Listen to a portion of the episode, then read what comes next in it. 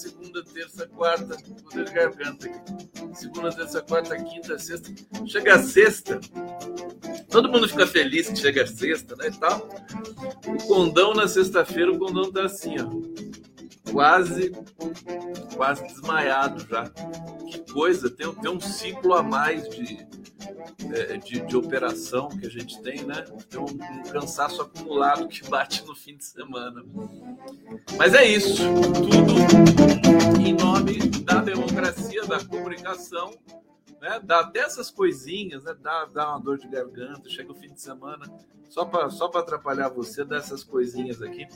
Tem gente que está falando que o áudio tá ruim. Tá ruim? Deixa eu cumprimentar vocês aqui. É, é, me digam se está tudo bem aqui, se a imagem está boa, se está tudo funcionando.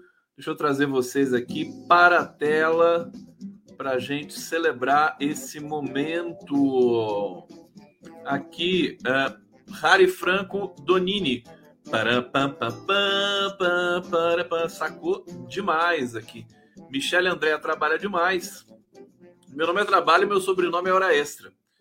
É, aqui, Denise Stumbol. Bem-vindo, Super Conde, a sua live. É, deixa eu ver. Aqui, a estamparia que tá dizendo o áudio tá meio ruim. Tá meio ruim? Tá meio. Tá meio. Se tiver meio, tá bom, né? O duro é se tivesse inteiro ruim. É, Conceição Ribeiro, bo, bo, Conde querido, boa noite. Boa noite, vamos lá. Olha, tem hoje para falar para vocês o seguinte: tem a reunião do Lula com os milicos Segundo Gilberto Maringoni, com quem eu conversei hoje, foi só passação de pano ali. Então, paciência, né? faz parte, faz parte e, e, e assim caminhemos. Uma coisa muito importante. Na verdade, o que está mais ou menos não é o áudio na minha garganta. Porque agora que eu comecei a falar, que eu senti o drama aqui. É? Seu dia inteiro, dia inteiro, dia inteiro. Aí deu uma descansadinha para fazer a live agora para vocês. É raro o momento que eu consigo descansar. E aí, hoje eu acordei assim, sabe? Parecia que tinha um caminhão tinha me atropelado. Ai, meu Deus do céu, não sei mais o que eu faço. É, e, e, o que me impressionou muito é o, o, eu já sabia que a situação dos Yanomami em Roraima estava muito é, ruim, estava muito crítica. E aí é, o Lula, o Lula até decidiu viajar a Roraima amanhã cedo junto com Sônia Guajajara, para verificar pessoalmente a situação uh, dos, dos indígenas, das crianças. Gente, uma situação triste, dramática. É muito. Eu nem sei se eu vou conseguir colocar na tela aqui as fotos, porque são crianças nuas, né? E uh, todas com um nível de desnutrição é, assim intolerável, né? Crítico, crítico. Vamos falar disso também hoje. Deixa eu ver o que mais que eu separei para vocês. E, evidentemente, vamos falar dessa, desse caixa 2 aí do Bolsonaro. Aliás, vou começar com isso aqui. Ei, meu Deus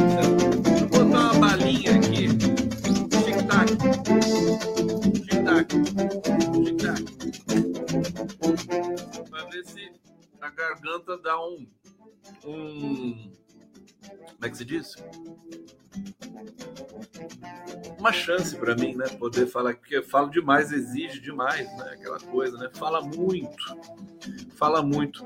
Vamos trazer aqui o a, a notícia do Bolsonaro que foi foi é, trazida pelo site Metrópolis. Metrópolis nunca trabalhou tanto na vida, hein? É dia sim, dia também, uma denúncia gigante de Brasília do governo Bolsonaro.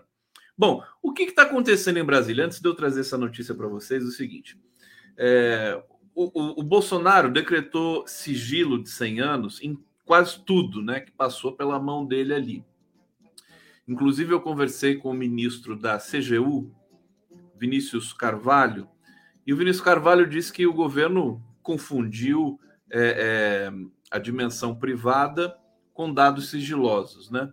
Então, tudo que era privado cartão corporativo, essas coisas, o Bolsonaro entendia que era para colocar em sigilo e botava sigilo de 100 anos de uma vez. Bom, mas sigilo de 100 anos não significa que o governo seguinte, né, o governo brasileiro não tem acesso. O governo tem acesso. Quem não tem acesso é a imprensa, né, e a dimensão pública. Então o governo está tendo acesso a todas essas informações do sigilo de 100 anos, inclusive o ministro da CGU que está fazendo um relatório para o Lula. É, então, o que está acontecendo? Eles estão descobrindo muitas, muitas, muitas, muitas irregularidades, crimes cometidos por Bolsonaro, quer dizer, é uma montanha. É uma montanha de problemas. E a gente vai sabendo a conta gotas, de acordo aí a bel prazer com o, o, as informações que vão sendo publicadas. Uma delas é essa do portal Metrópolis. Né? Então, vou trazer para vocês Caixa 2 de Jair Bolsonaro no Planalto. Olha só a coletânea de horrores que temos aqui. Antes eu vou colocar uma vinheta, porque eu vou precisar me recuperar hoje a cada a cada sete minutos para eu poder é, fazer essa live com vocês aqui, né? Vou, vou, vou botar aqui um, uma vinheta para eu dar aquela, sabe, aquela tossida horrorosa assim? Vocês não vão ouvir, não quero que vocês escutem isso, né? Então vamos lá. A gente come só feijão puro, feijão puro, feijão puro, feijão puro.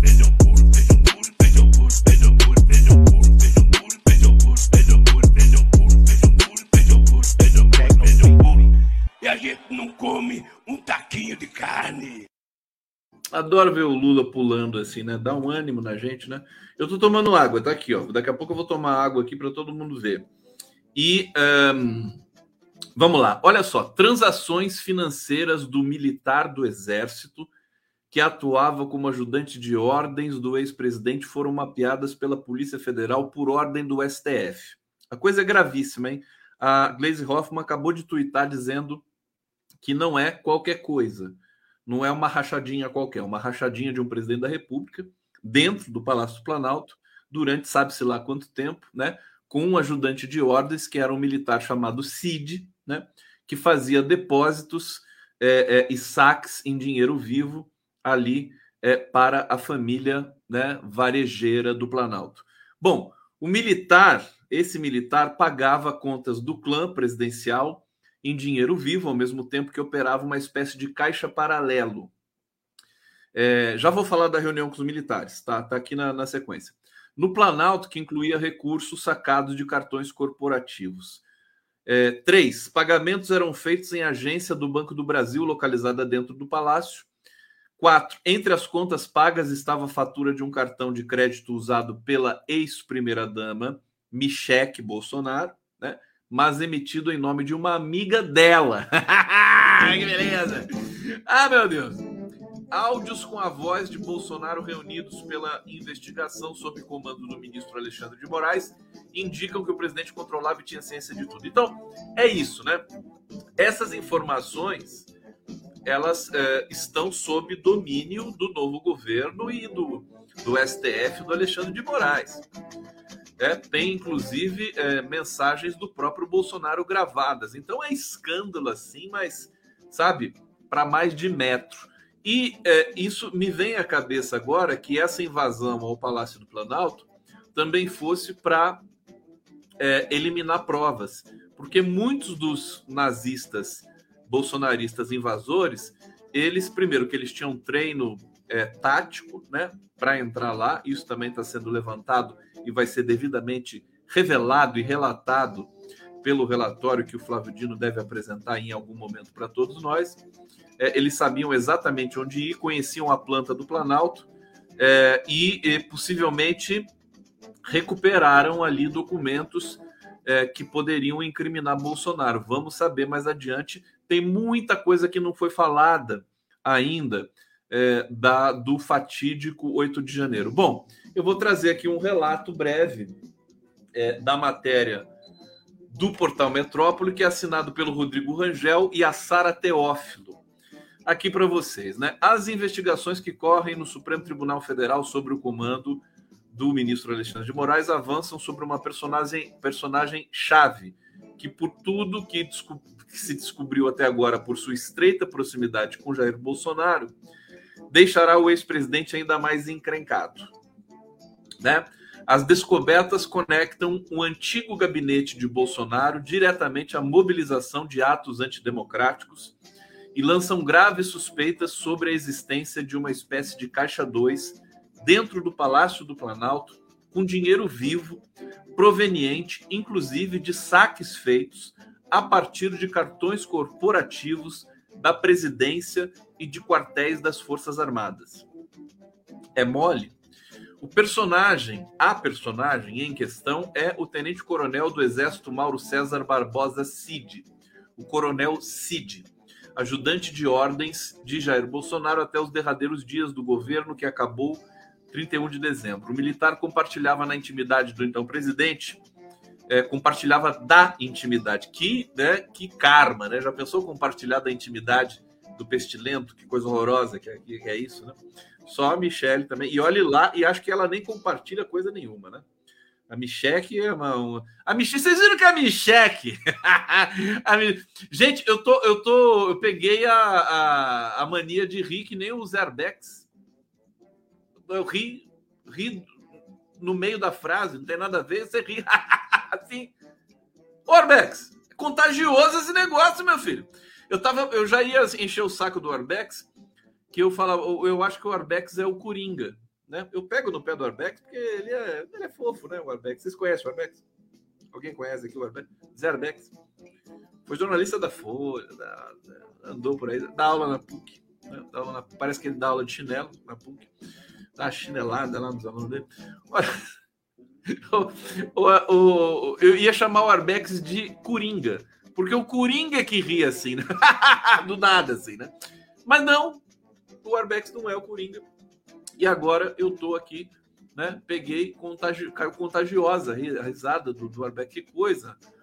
Depois vai ter troco, hein, o Arbex? Pelo amor de Deus, né? Bom, o militar compartilhava da intimidade do verme, é, acompanhava em tempo integral, trocava as fraldas geriátricas dele, né? Dentro e fora dos palácios.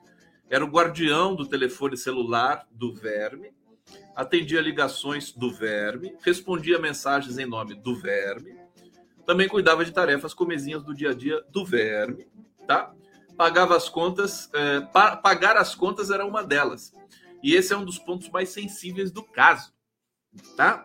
Entre os achados dos policiais, vejam só vocês, escalados para trabalhar com Alexandre de Moraes estão pagamentos com dinheiro do tal caixa informal gerenciado pelo Coronel Cid, Coronel Cid. Olha só o nome desta personagem. Daqui a pouco, se não já, vai ganhar as manchetes do mundo inteiro. Coronel Cid. Né? Perfeito, né? Perfeito para é, é, ilustrar é, uma das formas mais violentas de corrupção do pestilento, né? De faturas de um cartão de crédito emitido em nome de uma amiga do peito de Michele Bolsonaro, que era usado para custear despesas da ex-primeira-dama. Eu ia falar da Michelle para vocês o seguinte: a Michelle ela, ela, tá faz... ela fez propaganda de produtos de beleza. Acho que a Michelle vai começar a vender Natura, né? Aliás, todo respeito a quem vende Natura e tudo mais. Mas ela vai, enfim, parece que vai começar, né? Porque a vida é dura, né, gente? O pessoal, tudo indo para cadeia, né? Daqui a pouco vai ter que fazer um pouquinho de tudo isso aí, né? Bom, posso continuar nessa tocada aqui? Posso continuar numa... Deixa eu ver o que você está falando aqui no bate-papo. Cadê o superchat aqui? Se vocês não fizerem superchat hoje, é... o pessoal vai me... O pessoal não vai me querer mais aqui, viu? Nem no 247, nem na DVT. Então, por favor, será que vocês podem me ajudar um pouco nisso? Preciso colocar meu Pix aqui, né? Eu sou tão sem vergonha, sou tão, sou tão, né? É, é inacreditável isso, né? Eu sou um cara que eu não gosto de dinheiro. eu não gosto. Eu, até hoje, eu tô há, há seis anos fazendo live aqui para vocês. Algum dia eu pedi alguma coisa? Nunca. É incrível. E eu sempre falo, né? não, calma, eu vou começar a pedir. Né? Aí eu, eu pedi pro Fernando Brito, pedi não, falei, Fernando Brito, deixa de ser sem vergonha, o editor do tijolaço, né? É, coloca. É, é, você tem que fazer o seu Pix. Falei pro Fernando Brito, você, não tem cabimento que você não tem o Pix. Para ficar mais fácil para as pessoas é, colaborarem com você, meu querido. Falei para ele. Ele falou, é mesmo, né? E o Fernando Brito, que é mal-humorado, viu? É mal-humorado. E aí ele fez o Pix. É brincadeira. Fez e, e, e, e alardeia para todo lado. Assim, o Conde que falou para eu fazer o Pix, eu estou fazendo o Pix. E até, até hoje eu não fiz o meu Pix, na é verdade. Então eu só peço coraçãozinho para vocês. É, coraçãozinho não paga as contas, mas é, preenche o meu, é, a minha alegria de viver, né? Aquela coisa toda. Agora, olha, mais cedo ou mais tarde, quem sabe antes ainda que eu, eu morrer, eu vou colocar aqui. Né? Eu, eu, as pessoas brigavam comigo para colaborar comigo. Né? A pessoa tinha que brigava, mandava um e-mail e falava assim: pô, não sei o que, eu quero colaborar com você, você não. Né? Insistia, depois de muito insistir, em alguns casos eu, eu liberei, falei, não pode colaborar comigo, não tem problema nenhum e tal. A Cassandra Capranica está aqui. Cassandra, estou em dívida com a Cassandra porque tem, tem mensagem dela lá no meu e-mail, sei disso. E eu, e eu vou responder tudo. Espero que nesse, nesse fim de semana eu comece o pessoal ficar bravo comigo. Não respondeu nada. Bom, mas vamos lá. Temos aqui: quebra de sigilo permitiu mapear transações.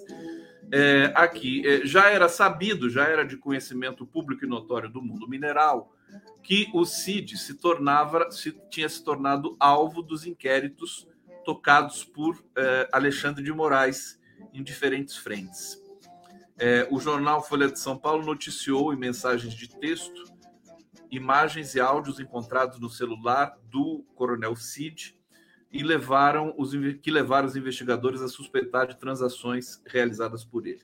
Pois bem, depois disso, Moraes autorizou quebras de sigilo que permitiram revirar pelo avesso as operações realizadas pela equipe do tenente-coronel, muitas delas com dinheiro em espécie na boca do caixa de uma agência bancária localizada dentro do Palácio do Planalto. Eu tenho dito para vocês o seguinte: o, Alexandre de Moraes não está dormindo em serviço.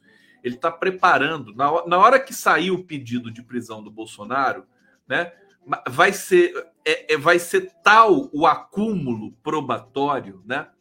Que ninguém vai poder reclamar. Isso é fato, né? Acho que é bom essa esse sentimento da esquerda, ah, não pode prender o Bolsonaro agora, não prenda o Bolsonaro, não prenda, não, não pode prender agora, deixa ele, deixa só ele inelegível agora, prende depois. Pessoas parecem até que tem dó do Bolsonaro, né?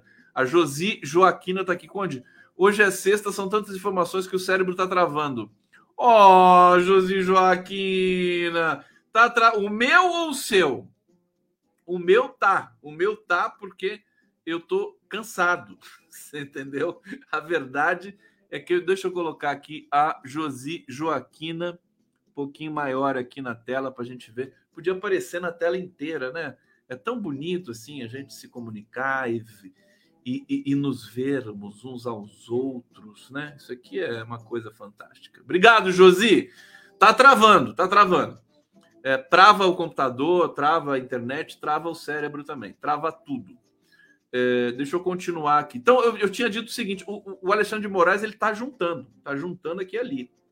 Ele, ele, ele não vai deixar pedra sobre pedra o Alexandre de Moraes. Pode demorar mais um pouquinho, mas na hora que sair o pedido de prisão do Bolsonaro, meu caro, sabe? Vai ter prova para dar e vender. Uma verdadeira é, feira de provas, né? Feira de provas do verme pestilento. Bom, vamos continuar, porque isso aqui é muito grave. Daqui a pouco eu vou falar para quem está muito ansioso para saber como é que foi a reunião do Lula com os militares. Eu vou falar, calma, calma. Vocês são muito ansiosos. Quer ver, ó? Aqui o Carlos Vicente está falando, Coronel Cídio Aristides, financeiro planaltino do Bolsonaro. Ah, hum, hum, hum, hum, hum. Ó, o coração da Luciana. Ô, Luciana Gatti, Luciana Gatti, minha querida, tadinha do Conde. Tô mesmo, eu tô naquela de tadinho. Meu filho veio aqui hoje. É, ele, ele treina no clube que é aqui perto. E, e ele, pai, posso ir aí? Claro, né? Ele sempre pergunta, eu sempre digo, não precisa perguntar, ele sempre pergunta. É muito, meu filho é muito educado. E aí ele veio, e aí eu falei: é, tudo bem, filho, só que o papai hoje tá, tá arrebentado, né? E fiquei largado ali no sofá. E, e, e, sempre que ele vem aqui, eu vou lá e faço, né, sanduíche para ele, tal, café, essas coisas, né? Ele adora o café. E aí ele ficou olhando para mim assim, falei, papai não tá bem hoje não, filho. Aí ele foi tão bonzinho comigo, ele foi na padaria, eu falei, vai na padaria comprar um, uma coisa pra gente, né? Ele foi lá, comprou, fez o café para mim. Aí, aí, aí eu vou te contar, viu? Não tem preço Demais. Por isso que eu estou aqui com vocês. Senão, nem isso acho que eu ia conseguir fazer hoje de tão cansado. Então, eu preciso dormir, né? Eu dormi um pouco. É, aqui, Luiz Carlos está dizendo aqui: quero ir na cerimônia de entrada do genocida na Papudo no Bambu. Bangu. Eu quero também. Quem que vai passar a faixa pro Bolsonaro ir pra cadeia, né? Quem vai... Calco, não façam piada com isso. Não façam piadas, maldade, que o pessoal tá lá. O Lula não gosta muito de piada assim, não, né? Aquele, aquele garçom que escondia o dedo, dedo mindinho para sacanear o Lula, né? Que é demais, né? O catalão. Catalão. Se eu for pro Planalto, um cara que eu vou querer conhecer é o catalão. Né? Catalão. Ó, depois disso, bom, Moraes está lá juntando provas. As primeiras análises do material já apontavam. Bom, isso aqui a gente já sabe. Durante a investigação policiais se depararam com modus operandi que lembrava muito aquele adotado pelo clã uh, bem antes da chegada de Bolsonaro para as É tudo bandido. O Bolsonaro, família Bolsonaro, é bandidagem é, roots, né? É corrupção raiz. Então, assim, é, é, é fraude de, de conta de banco, é fraude verba de gabinete, é cooptação de funcionário, né? Você contrata um assessor né, declara que vai pagar 10 mil para o assessor, paga mil e embolsa nove. É isso. Eles são assim, é corrupção roots, não são nem sofisticados, né? É, então é deprimente, né? É deprimente, que não tem nem sofisticação na, na, na, vagabundagem desses, desses animais. Dinheiro manejado à margem do sistema bancário, saques em espécie, pagamentos em espécie, piriri, pororó, rachadinha palaciana já está sendo chamada, né? A certa altura do isso aqui vai explodir, gente. Hoje, uh, acho que o jornal, jornal Nacional ainda não repercutiu, mas vai repercutir, porque o jornal Nacional, é, é, a Rede Globo, né? Nessa movimentação, essa movimentação da Globo defendendo a democracia, protegendo Lula, né? É, é política, é evidente, é interessada. E eles vão continuar nessa toada. É bacana a gente ver todos os jornalistas, todo o casting da Globo, Natuzaneri, é, Merval Pereira, Miriam Leitão, é, todo mundo, todo mundo ali, eles acham que são independentes, né? E que estão é, expressando a mais profunda né, é, é leitura pessoal da realidade brasileira, mas eles simplesmente estão seguindo a chefia. A chefia deixa que eles vão dizendo isso. Daqui a pouco, né, é, vai haver mudanças. Daqui a pouco vai haver mudanças. Tem uma coisa acontecendo engraçada aqui que eu, que eu queria comentar, um passando com vocês, que é o Fernando Haddad tem muita, é, muita capacidade de, é, eu diria, ser um pouco ilusionista, né? É, e de agradar os, os, a, o neoliberalismo e, a, e, as elites, embora ele, ele saiba dizer coisas muito fortes também. Mas, por exemplo, é, já se criou uma, uma certa estrutura na relação do Fernando Haddad com os, os bancos, o capital financeiro e o Lula. O capital financeiro é, é, confia no Haddad, quer confiar no Haddad, quer cooptar o Haddad, quer convencer o Haddad. O Haddad faz o tipo de que se deixa convencer pelo capital financeiro mas tem a sua conversa é, em privado com Lula para elaborar as políticas econômicas. Daqui a pouco vai sair aí uma família, uma safra de. Já saiu, o Haddad já anunciou algumas medidas, inclusive o desenrola, que é a mais importante delas, para tirar as pessoas do endividamento, para o país começar a sair dessa draga, né? Desse abismo. Né? Aliás, eu quero lembrar, quando eu falo abismo, eu lembro de uma fala do, do meu querido Luiz Marcos, professor da Unicamp, é, que é um, uma interlocução das mais fantásticas que eu tenho o privilégio de ter aqui periodicamente. Grande Luiz Marcos, um abraço, um beijo para você. E ele diz assim, né? É, ele tem tiradas ótimas. Professor de História da Arte é sempre assim, né? Eu já conheci outros. eles, eles são assim geniais, né? Nas tiradas e nas nos, nos aforismos. Né? Aí ele diz assim: bom, tem aquela fra... e, e, conhecer frases que foram ditas antes, né? E replicar hoje, né? O intertexto. Então ele diz: ah, você sabe aquela história do, do que, de que o Brasil, o Brasil tá prestes a cair no abismo. Sabe por que, que o Brasil não cai no abismo? Porque não cabe no abismo. Essa é a explicação. Essa é a grande contribuição do Luiz Marcos aqui, é o meu repertório de aforismos aqui. Ivone Sampaio! Ivone Sampaio, obrigado! Que coisa mais linda, um coração. É um coração flechado? O que, que é esse coração? É amei, amei. A Nara Reis está aqui também, cheia de coração para o Conde. Obrigado, querida Nara Reis. Ah, os corações eles embelezam o bate-papo, deixa o bate-papo colorido, mais leve, mais humanizado, tal. A Josi Joaquina está aqui de novo, ó. Quando estou preocupada de como conscientizar o trabalhador a somar na luta de classe para fortalecermos a democracia. Atos já estão se normando, formando, né? Que você quis dizer. Normando é o nome do meu pai, viu? É, atos já estão se formando. Olha, é, 2023 é uma caixinha de surpresa. O Brasil ainda está um pouco, não sei se assustado, né? As pessoas querem mais o carnaval. Vamos ver o que, que vai acontecer depois do carnaval, né? Eu acho que esse carnaval, por exemplo, vai ser o maior carnaval da história do, da galáxia no Brasil, né? Vai ser a maior, mais, mais impressionante. As pessoas estão com abstinência de felicidade, né?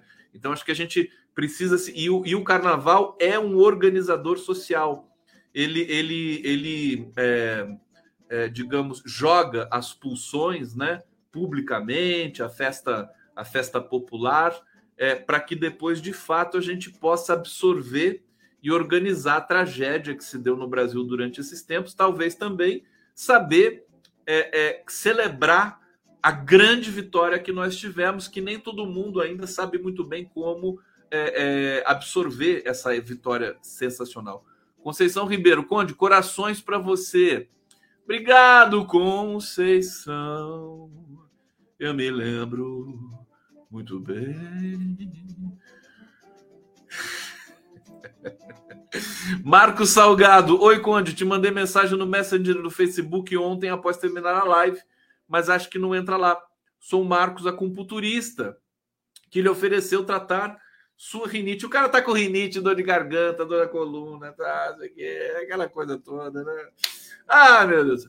E sou eu. Você cura dor de garganta também, ô Marcos Salgado? É, sou Marcos, acupunturista que lhe ofereceu tratar sua rinite. Me passa o um e-mail, assinado, abraço, sei lá que você disse aqui. Eu vou ver no meu Facebook, vou ver se chegou lá. Olha, tá cheio de superchat aqui. Rosane Sainz Seitenfos. Não sei se eu vou conseguir colocar na tela. Aqui, consigo. Ó. Tenho 10 pila para você não ser demitido. Obrigado, Simone. Rosane. Ai, ai, vocês são muito legais, gente. Olha só. Eu vou pegar essa mensagem aqui do Marco Salgado. Depois eu boto meu. Vou botar meu e-mail também, caso eu não consiga, caso tenha falhado mesmo, meu querido Salgado. É, você pode mandar um e-mailzinho para mim, tá bom? Porque daí eu vou aí em São Paulo e você cura minha rinite, meu filho. Você vai, vai espetar aquelas agulhas em mim, é? Aquelas agulhas horrorosas lá, tal, que dói pra caramba, sai sangue? Não, não é assim, né? Não, eu sei. Tá aqui, ó. Manda um e-mail para mim, querido. Bom, querem saber da reunião? Bom, só para terminar, concluir, né? É, Bolsonaro tem mais essa, né? Tem mais essa é, é, é, uma, assim, é uma somatória de crimes, né? É, inédita, né? Bolsonaro vai entrar para o Guinness, né? O cara que cometeu mais crimes numa mesma encarnação. É, tem outros detalhes aqui, o pessoal está investigando. Olha a Micheque aqui com a amiga dela, daqui, tá estou vendo a foto dela aqui. Pagamentos destacam as faturas de um cartão de crédito. Então são fartas provas, eles se lambuzaram, né? Essa família aqui se lambuzou. E vamos pegar agora, eu estava dizendo da Globo, do, da ação política da Globo, ali da, da, da domesticação é, dos é, jornalistas da Globo, comentaristas e tudo mais. mas eu estou aguardando. A Globo vai esperar, ela é prudente, né? Mas ela vai cair de pau em cima desse Cid daqui a pouco. Vamos aguardar. Estou apostando aqui, vai para cima do Coronel Cid, que eu acho que é o elo, é o atual Queiroz, né?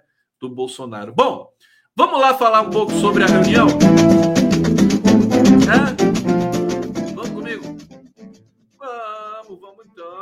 Vomitão não, vomitão é horrível, né? Vomitão é o Bolsonaro, né? Ele é um vomitão.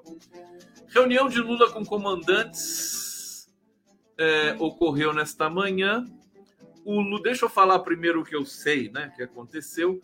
É, os três comandantes das forças, o Múcio, ministro da Casa Civil, o Rui Costa, o vice-presidente Geraldo Alckmin e mais quatro empresários, sendo que um deles é o Josué Gomes, presidente da Fiesp, que foi destituído e que voltou. A Fiesp está em estado de golpe, né? Eles estão lá, um, um acusando o outro, né? O vice do. O vice não. O cara que estava. Que tá, não sei se é ele que está querendo dar o golpe no, no Josué Gomes. O nome dele é Haddad. Olha que coisa terrível. Ele, ele parece que foi é, nomeado novo presidente da Fiesp, mas aí o Josué Gomes foi lá e anulou essa nomeação, auto-nomeação, não sei o que. Eu sei que a coisa tá feia lá, vamos, vamos, vamos aguardar para ver. Tô achando que o Josué Gomes vai prevalecer nessa história toda. Mas enfim, Emanuel Antônio de Freitas está aqui sem anistia. Sem anistia, o grito que toma conta do país. É, agora, é, o Lula não falou sobre o 8 de janeiro lá, o que frustrou muita gente. Né? Acho que esse é o ponto que o Gilberto Maringoni me, me falou hoje, né? É uma passação de pano infinita. O que, que o Lula fez? O Lula tá, tá, tá usando, vamos confiar na intuição infinita do Lula, né? chamou os comandantes para falar de investimento, para os comandantes dizerem o, o que, que eles precisam para as forças, quais são os investimentos que eles precisam, renovação de armas e não sei o que, não sei o que, não sei o que. O Lula está deixando, ele não vai falar sobre o 8 de janeiro. Isso é uma questão que fica a cargo do Múcio. O Lula fala publicamente, né? Publicamente ele fala. Mas em reunião, a informação que a gente tem é que ele não vai tocar nesse assunto e que as Forças Armadas vão fazer o trabalho delas e o Lula vai fazer o trabalho dele. Né? A gente fica querendo né, que haja ali uma retratação, que haja ali uma chamada de atenção e tudo mais, mas não vai acontecer isso. Não vai acontecer isso. O Luiz Nassif disse hoje no Twitter que o Múcio está certo. O Nassif dizendo que o Múcio está certo. O Nassif também não, não, não, gosta do Múcio, não. Mas, mas o Nassif é, é pragmático que nem eu, né? Interessa mais o enunciado do que o autor do enunciado. Então, o que, que o Nassif está dizendo? O Musso está certo em que sentido? Não tem que é, é, demonizar as Forças Armadas como um todo. Tem que esperar resultados. São alguns, alguns generais, né, coronéis, o GSI em peso, que é uma vergonha muito grande. Né? Vocês sabem qual que é a história do GSI? Quer dizer, o Lula ganhou a eleição, assumiu o governo e o GSI ficou com aquela vagabundagem que foi nomeada pelo general Heleno. Até ontem. Como é que você não quer que sofra? Eu também ah, tenho a componente de responsabilidade. Não pode deixar. Que confiança é essa nessas pessoas? General Heleno é bandido. Todo o GSI estava estruturado pelo general Heleno. Tanto que a tese mais forte é, da, da, do núcleo central que organizou a invasão no Planalto é de que nasceu dentro do GSI. Nós temos relatos de gente que trabalhava no GSI e ia no, no, no acampamento golpista de noite. Passava o dia no Planalto e ia de noite no acampamento golpista. É inacreditável. Né? E tudo isso ao largo do novo governo. Espero que tenham aprendido a lição. Parece que aprenderam a lição.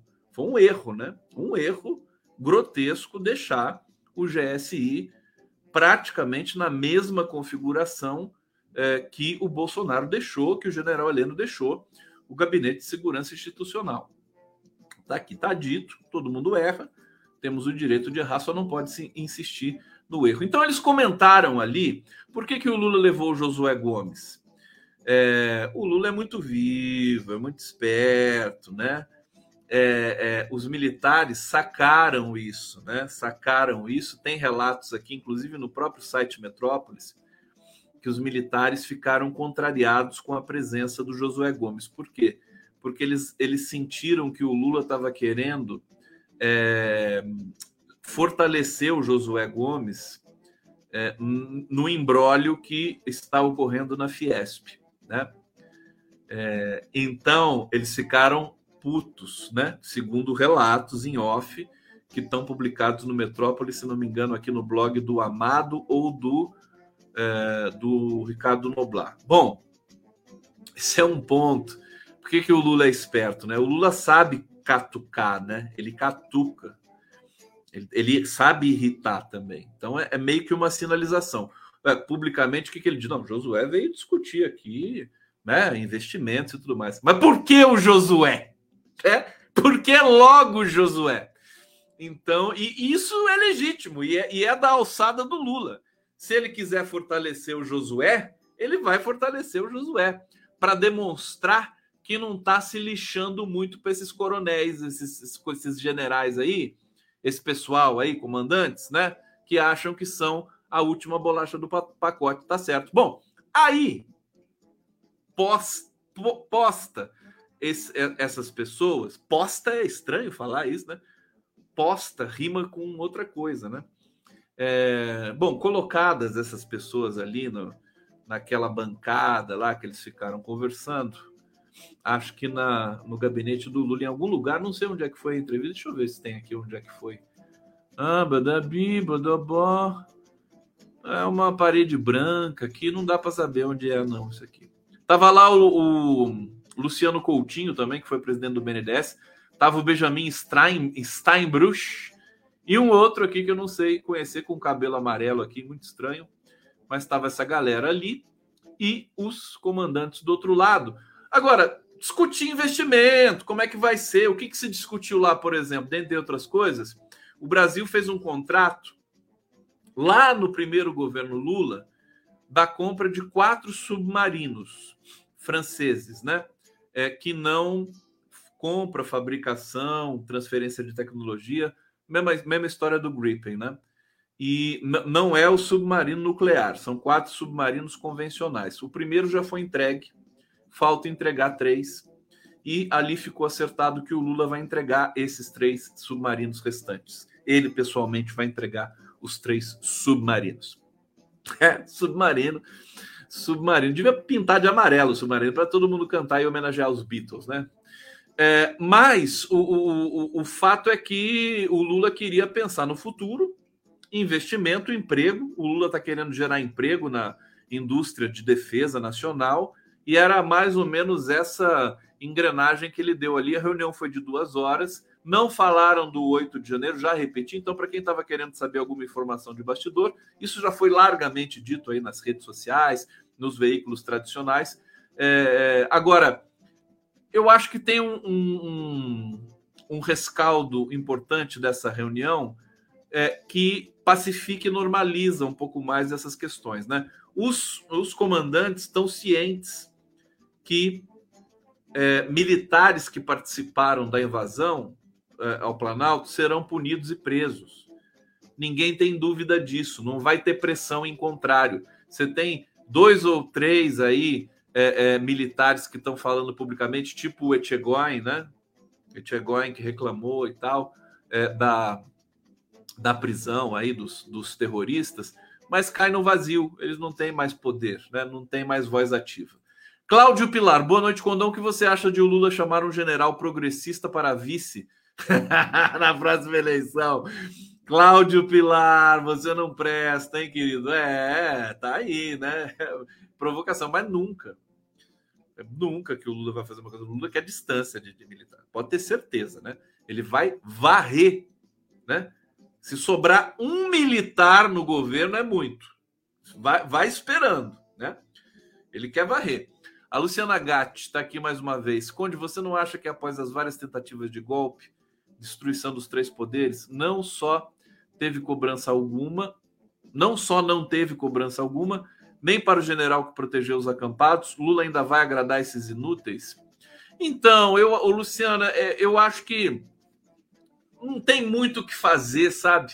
A gente gostaria que, que o Lula fosse com o pé na porta, com os dois pés no peito dessa milicaiada aí dos infernos, mas não é assim que funciona, não é assim que o Lula opera. Ele é diferente. Se fosse outro país da América Latina, talvez acontecesse isso, você entendeu? É, mas não é assim que, que funciona, né? O, o Múcio está sendo ali aquele anteparo, é, tá, tá segurando a bucha de canhão, que é dar entrevista para os jornalistas depois de uma reunião como essa, e o Múcio foi lá e frustrou todo mundo, falou: não, não falamos do 8 de janeiro, falamos de nada disso, mas todo mundo está ciente que quem tiver de ser punido vai ser punido, vamos aguardar as investigações, é a justiça que vai dizer. Eu acho que a gente está avançando lentamente, né? Lentamente. É, agora, que o Lula ficou definitivamente emputecido com os militares, ficou, e isso é, vai deixar marcas, vai deixar marcas, né? É, o Lula vai ser, ele vai dizer para os militares, não, vamos fazer, vamos construir, mas ele está puto, e isso é muito bom. Eu acho que eu, eu já me dou por satisfeito por isso, Luciana Gatti. Né? Ele, ele ficou, é, sabe, precisa precisa dessa desse lado humano da indignação, né? O Lula ficou, ele sabe, ele sabe que os militares estão envolvidos ali, mas não é não, não é o conjunto das forças armadas. Então vai ter que fazer agora um percurso, um caminho, uma travessia para punir exemplarmente, né? Aqueles que colaboraram comprovadamente e, né? Segurar e conter e eh, aos poucos promover uma mudança no currículo é, do, do, do, da, das forças, da formação de, de, de, oficiais, né? E uma realocação daquilo que tem de ser a vocação das Forças Armadas Brasileiras. É o que eu penso, é o que está acontecendo, a meu ver, tá? Não vai ter vingança, não vai ter declaração bombástica, né? Mas o bastidor a gente sabe. O Lula ficou puto, isso é muito bom. Bom, vamos lá. Deixa eu botar mais um. Eu não vou botar a vinheta, não, porque senão vou perder o embalo aqui. É, deixa eu trazer para vocês aqui agora um relato é, de um veículo que parece quase um veículo que está atrelado, sendo garoto de recados dos militares. Fiquei assustado com essa matéria aqui, né? Bom, esse veículo diz aqui que o, os militares ficaram contrariados com a presença do Josué Gomes na reunião. É, desagradou os militares que acharam que Lula está usando uma reunião delicada para prestigiar o amigo, que teve a destituição do comando da Fiesp, que, como a gente sabe, foi um golpe e que não está decidido e definido. É, aqui, deixa eu ver.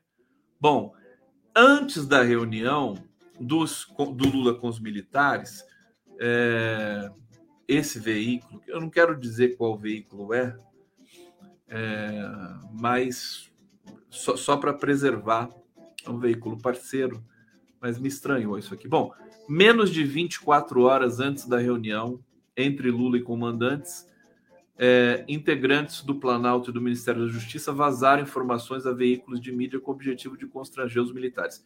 Eu acho que isso aqui é pura é pura especulação e má fé, né? Se bem que política é para profissionais, né?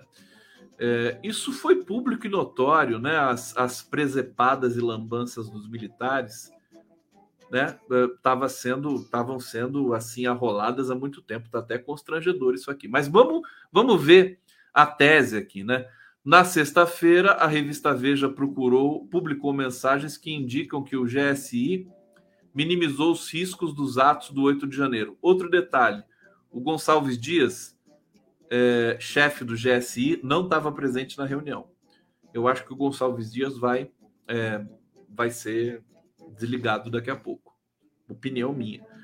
De acordo com as conversas obtidas pela revista, o gabinete não deu ordens para militares agirem para evitar a invasão das sedes dos três poderes. Na quinta, um dia antes, ontem, a Folha de São Paulo é, mostrou um relatório é, em que diz que ao menos oito militares lotados no GSI participaram de atos contra a eleição de Lula na frente do QG do Exército em Brasília. Quer dizer, é, segundo esse veículo, essas notícias soltadas antes da reunião era para enfraquecer ali qualquer tipo de posição dos generais.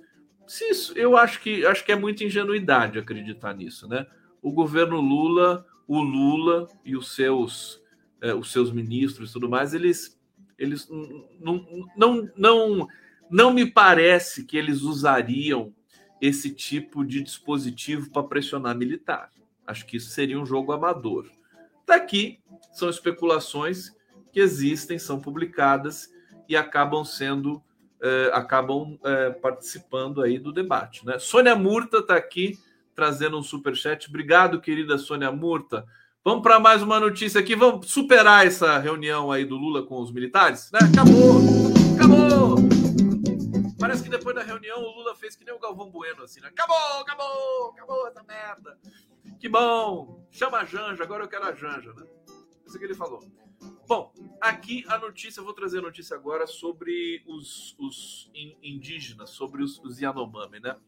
Lula e Sônia Guajajara vão para Roraima para acompanhar a crise humanitária do povo Yanomami. Antes de eu falar isso, tem uma coisa que me incomoda tanto, eu já disse para vocês, mas é, na Globo News e na CNN também, duas TVs por assinatura de notícias de grandes é, organizações né, é, de, de, de, comunicação, é, eles passam um, um, uma chamada longa de uns cinco minutos todo dia, né? Até a anta do Pedro Bial participa de uma dessas chamadas, que assim eu acho que é para ajudar os médicos sem fronteiras, tá? É, e aí vem uma série de imagens de crianças africanas, né, desnutridas e tudo mais, e todo o trabalho do, do, dos médicos sem fronteiras e pedindo doação, né? Doação, doação, tá aqui, esse é o número da conta, você pode doar e tal. Isso, ó, há muito tempo. E aí eu fico me perguntando, tudo bem, tudo bem que nós é, tenhamos de contribuir, colaborar com Médicos Sem Fronteiras pelo mundo, né, para salvar as crianças da África, da fome, da miséria, da desnutrição. Mas e as crianças brasileiras? Eu acho o ó do Borogodó, acho, acho, acho uma loucura isso. Não tem uma imagem de criança brasileira. E o Brasil está com 33 milhões de pessoas passando fome. E os indígenas né? Sobretudo os Yanomami, eles estão com desnutrição crítica, gravíssima, pior do que aquelas imagens que se mostram nessa chamada aí da Globo News da CNN. Eu acho um absurdo isso. Quer dizer, médicos sem fronteiras e os médicos e os, os, o programa Mais Médicos no Brasil. Quer dizer, é, é aquela velha história. As elites brasileiras, né, podres, nojentas, elas gostam de fazer filantropia para o estrangeiro, para a África, né? para a Europa, para os imigrantes. Para os pobres brasileiros, não. Né? Para o Brasil, não. Eles odeiam o Brasil.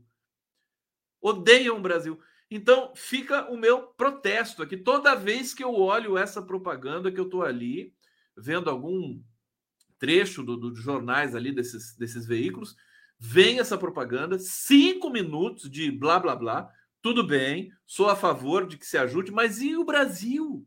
E as crianças brasileiras? As crianças indígenas? Sabe? Gente, é indecente. Indecente. Josi Joaquina, de novo, está aqui normalizando.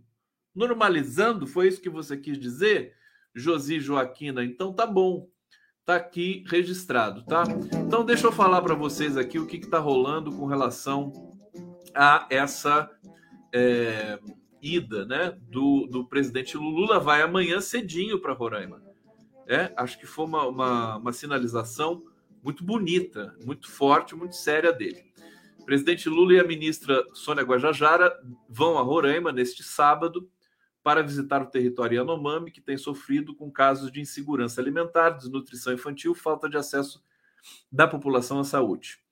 É, desde o início da semana, técnicos do Ministério da Saúde estão na terra indígena onde habitam 30 mil pessoas para fazer um diagnóstico das condições de vida da população local. A proposta é fazer um levantamento da situação, identificar as demandas dos povos originários da região, estabelecer as ações a serem feitas para que os povos Yanomami superem um cenário de crise humanitária, conforme descrito pela ministra Sônia Guajajara. Ela disse, né? Desculpa, o presidente Lula disse, né? Recebemos informações sobre a absurda situação de desnutrição das crianças Yanomami em Roraima.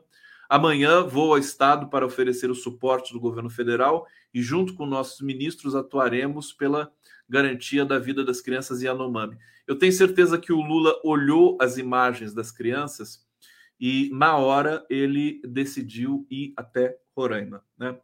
É, tá aqui, eu vou colocar uma na tela. Aqui, essa imagem, uma criança sendo aqui cuidada, tratada por uma integrante, certamente aqui do, acho que do, do, governo, do Ministério da Saúde. Eu vou passar rapidamente as outras fotos. Eu fico muito cuidadoso aqui, porque o YouTube é muito rigoroso com fotos de crianças e crianças é, em nudez também, né? O, o Facebook também. Eles podem bloquear. Mas eu vou passar rapidinho só para vocês terem uma ideia, porque isso aqui é uma denúncia. Isso aqui, né? Então, vamos vir aqui. Olha só, Olha isso. Viram? Ó, mais uma vez aqui. Olha isso aqui. Quer dizer, é chocante, gente. É chocante o que está acontecendo é, com, os, com o povo Yanomami. É, e realmente eu, eu sabia que seria uma das primeiras coisas que o Lula deveria fazer é, tão logo assumisse a presidência mais uma vez. Né? A matéria aqui que eu estou lendo para vocês do Estadão está muito completa. É, eles estão aqui anunciando essa, essa ida, né? E tem aqui uns dados que eu queria dar para vocês, né? Olha, é, 570 crianças Yanomami morreram de fome durante o último governo. Vou repetir: 570 crianças Yanomami morreram de fome durante o último governo. O Ministério dos Povos Indígenas tomará medidas urgentes em torno dessa crise humanitária imposta contra nossos povos, é, disse a Sônia Guajajara. É, é assim, é assustador, né? Esses indígenas estão sendo, é, é eles estão sendo é, atacados por garimpeiros, são 30 mil indígenas e 20 mil garimpeiros no estado de Roraima. Né? A última vez que eu conversei com uma liderança indígena daquela região, é, ele me relatou que são 80 voos, 80 decolagens e pousos por dia ali é, no estado de Roraima, que eles podem contabilizar, né? Deve ser até mais do que isso. Então é preciso realmente marcar presença muito intensa, muito forte do Estado brasileiro, de novo, é no território sagrado, né, no, ter, território é, é, constitucionalmente estabelecido ali para os povos Yanomamis expulsar todos os garimpeiros de lá, que eles, eles contaminam os rios com mercúrio, né? eles contam a água contaminada, você tem esse é, efeito imediato, que é crianças com 570 mortas, crianças mortas. É muito triste tudo isso. Mas felizmente agora a gente tem governo e vamos ver se a gente consegue dar sequência nisso, né? Dar sequência na melhora dessa situação. Bom, para terminar, deixa eu é, apenas relatar para vocês é, que é, o Ministério, deixa eu ver aqui, na verdade não é o Ministério, é o Ministério da Justiça, Polícia Federal cumpriu oito mandatos de prisão contra suspeitos de atos golpistas, né?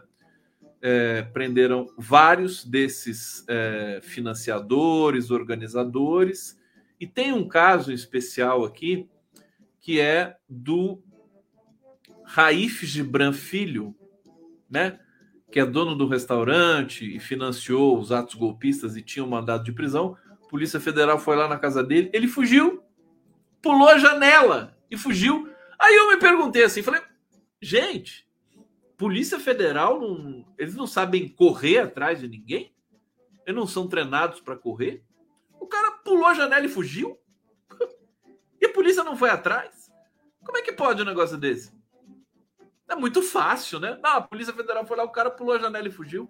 Eu, eu, eu tô pasmo com essa notícia, né? Quer dizer, não tem. O cara não corre, sabe? Não tem bala de borracha, alguma coisa, não são treinados para isso, a Polícia Federal. Eu tô pasmo, né? E, e, enfim, eu não tenho a foto do infeliz aqui, senão já ia colocar aqui para se alguém achar onde essa figura tá, denunciar. Ele deve ser pego daqui a pouco, né? Não vai, porque não vai conseguir fugir a vida inteira, né? Pular janela a vida inteira. E outra informação que eu também fiquei é, é de boca aberta hoje, né? Vocês sabem qual é o orçamento anual da Polícia Federal? Toda a Polícia Federal brasileira, toda, toda, 8 bilhões de reais por ano. Polícia Federal, 8 bilhões de reais por ano. Vocês sabem qual é o orçamento da Secretaria de Segurança Pública do Distrito Federal? 10 bilhões de reais por ano. é mole. Quer dizer, a Secretaria de Segurança de, do Distrito Federal, né? que se, se fosse considerado um estado, seria um dos menores estados do Brasil, tem a receita de 10 bilhões por ano, mais que toda a Polícia Federal brasileira. Quer dizer, tem alguma coisa errada aí. Vamos ter de mudar esse padrão né, da segurança da, da capital da República, da Praça dos Três Poderes, né? Tem que sair das mãos, e o Eugênio Aragão já disse isso, né? Tem que sair das mãos do Distrito Federal e passar para a União. Não tem condições, né? Mas, bom, é isso, gente! Olha, deixa eu convidar vocês. Fazer, vou tomar um chazinho agora para ver se melhora a minha garganta. Minha garganta foi piorando durante a live, né? É incrível, né? Chega, é uma coisa assim, trabalha tanto que o corpo depois ele ele, ele se vinga de você, né? Falar, ah, você tá trabalhando tanto assim, então pode esperar aí que eu vou sacanear você. Eu espero que eu acorde melhorzinho amanhã para fazer essa entrevista aqui maravilhosa, ó. Luiz Gonzaga Beluso e Miguel Nicoleles. Amanhã no Prerrogativas. Economia Verde. E o Nicolelli está muito preocupado com uh, a situação da pandemia no Brasil, os disparos de casos na China, no Japão. Ele quer comentar tudo isso com a gente. E a gente vai falar também da visita do Haddad da Marina eh, em Davos e falar de economia verde e falar de Palmeiras, porque esses dois aqui são os dois maiores palmeirenses que já pisaram na face da terra. Eu fiz questão de juntar os dois para a gente ter uma conversa também descontraída, bacana é, e que vai trazer muita informação para todos vocês. Então, amanhã, 11h30, tem a live do Prerrogativas, imperdível para todos vocês. Eu agradeço, agradeço demais a presença. Vamos lá. Obrigado, gente.